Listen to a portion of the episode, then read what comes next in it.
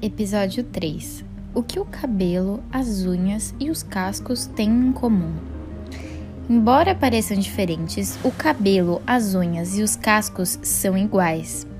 São feitos de um tipo de proteína chamada de queratina. A queratina é também encontrada na camada mais distante da pele humana, bem como nos chifres, peles e garras dos animais.